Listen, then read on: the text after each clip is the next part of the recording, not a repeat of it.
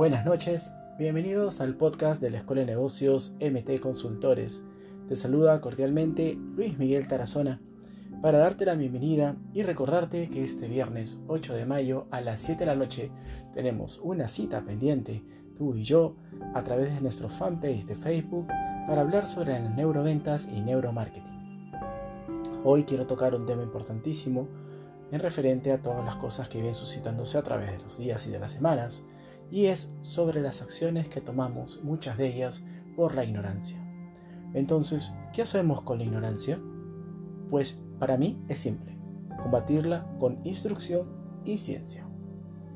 Para alcanzar la libertad que necesitamos, es importante contar con el conocimiento, y a este se llega a través de las experiencias que hemos vivido a través de los siglos y de los siglos. Hace 400 años, antes que la revolución científica se impusiera en Europa, y con ella la idea de que el empirismo y la experimentación son los medios para alcanzar la verdad de la naturaleza, un fraile franciscano invertía su tiempo en hacer experimentos de óptica, en idear máquinas voladoras y en pensar en barcos propulsados mecánicamente. ¿De quién se trata, mis estimados? Pues de nada menos que de Roger Bacon. Mantenía que se puede aprender mucho de los no cristianos, especialmente de los árabes. Sostuvo que solo hay cuatro causas para la ignorancia. 1. Apelar a una autoridad inadecuada. 2. Dejarse influir por las costumbres. 3 hacer caso a las opiniones de personas incultas e iletradas. Y por último, desplegar de una manera vanidosa unos saberes que pretenden ocultar la ignorancia. Argumentos que del siglo XIII que aún en la actualidad se siguen explicando. Como por ejemplo, seguir llevando a nuestra vida diaria muchas costumbres de nuestros padres, abuelos y ancestros. Cosa que a través de los días nos damos cuenta que no hay nada mejor que usar nuestros propios conocimientos, lo que hemos aprendido a través de nuestros años de vida y sobre todo, tal como lo menciona Roger Bacon en estos cuatro puntos importantes, debemos de relacionarnos y escuchar personas que realmente conocen de la situación. Él, Roger Bacon, en la defensa de la experimentación científica, fue uno de los precursores del método científico.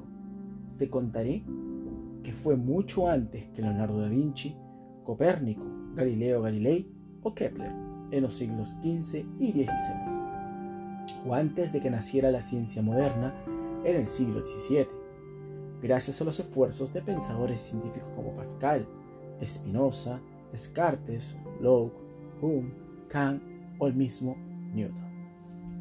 Entonces, yo les pregunto a ustedes, ¿es posible aprender de todos independientemente de su religión? Acá, este podcast, en este capítulo, no se trata de dividir los dogmas o las inclinaciones teológicas. Esa es mi opinión es la conclusión que yo saco de las lecturas que realizo y se las transmito a ustedes. Bacon propuso que un conocimiento de la naturaleza basado en experimentos precisos podría confirmar la fe cristiana, y eso ayudaría tanto a la Iglesia como a las universidades. Su propósito de adentrarse en los misterios de la naturaleza a través de los experimentos para reforzar la fe cristiana no prosperó porque el Papa Clemente IV, que se había interesado por sus ideas y le pidió que le enviara un tratado completo con sus conocimientos, Opus Maius, murió antes de revisar sus tratados. Entonces, Bacon cayó en desgracia. Fue acusado de brujería y acabó encarcelado. Sus intentos de reforma no prosperaron y tampoco salió adelante su proyecto de crear una gran enciclopedia. No fue hasta casi cuatro siglos después cuando el método científico acabó imponiéndose a la superstición. Entonces, mis queridos amigos, es momento de entender que nada se puede conocer salvo por la experiencia, que los métodos empíricos son parte de la vivencia, que nadie puede usar la vida de otro para decir que determinadas acciones podrán lograr un propósito, pues cada ser humano tiene diferentes reacciones ante los diferentes estímulos y situaciones de la vida. Nadie aplica las emociones de igual manera, incluso siendo hermanos gemelos o mellizos. Yo quisiera hablar sobre una pequeña lectura que encontré que se llama Una cabeza encantada. El ser humano siempre ha estado interesado en construir cabezas parlantes.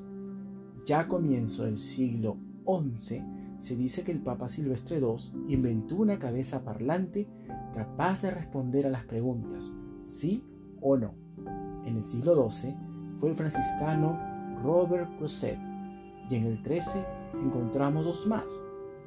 Roger Bacon, que construyó una cabeza de latón que podía responder a preguntas sobre el futuro, y Alberto el Grande, cuyo artefacto andaba, hablaba y tenía los rasgos de una mujer.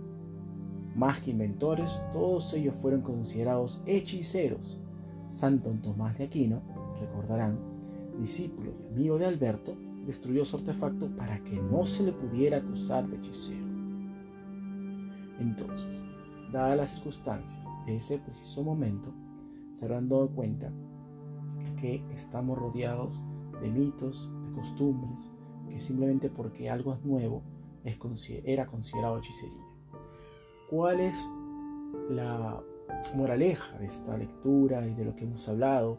Desde mi humilde opinión, es que es importante escuchar a todas las personas, pero no todas definitivamente pueden darnos la luz o la vivencia que necesitamos. Nuestras realidades son completamente distintas y eso es lo que quiero llegar. El ser humano es de por sí automatizado al momento de encenderse las neuronas espejo y estas a su vez lograr que podamos imitar por instinto reptiliano primitivo de supervivencia comportamientos de otros seres humanos sin ni siquiera saber por qué lo hacemos. Creo que esto es el mejor ejemplo que les puedo dar fue cuando inicios esta pandemia todo el mundo compraba confort, pH, papel higiénico y nadie sabía realmente por qué lo hacía. Este es un claro ejemplo, lo que les doy a decir que como mamíferos imitamos el comportamiento de otros mamíferos. Entonces, yo quiero terminar este podcast recordándoles también que el día 14 de mayo a las 5 de la tarde, si no me equivoco, estará con nosotros la emprendedora y directora de la gran firma Yambal, la señora Karina Cervera. Para más información pueden comunicarse al 937-733-257 o al correo mtarazona.mtconsultora.com. Que tengan una hermosa noche.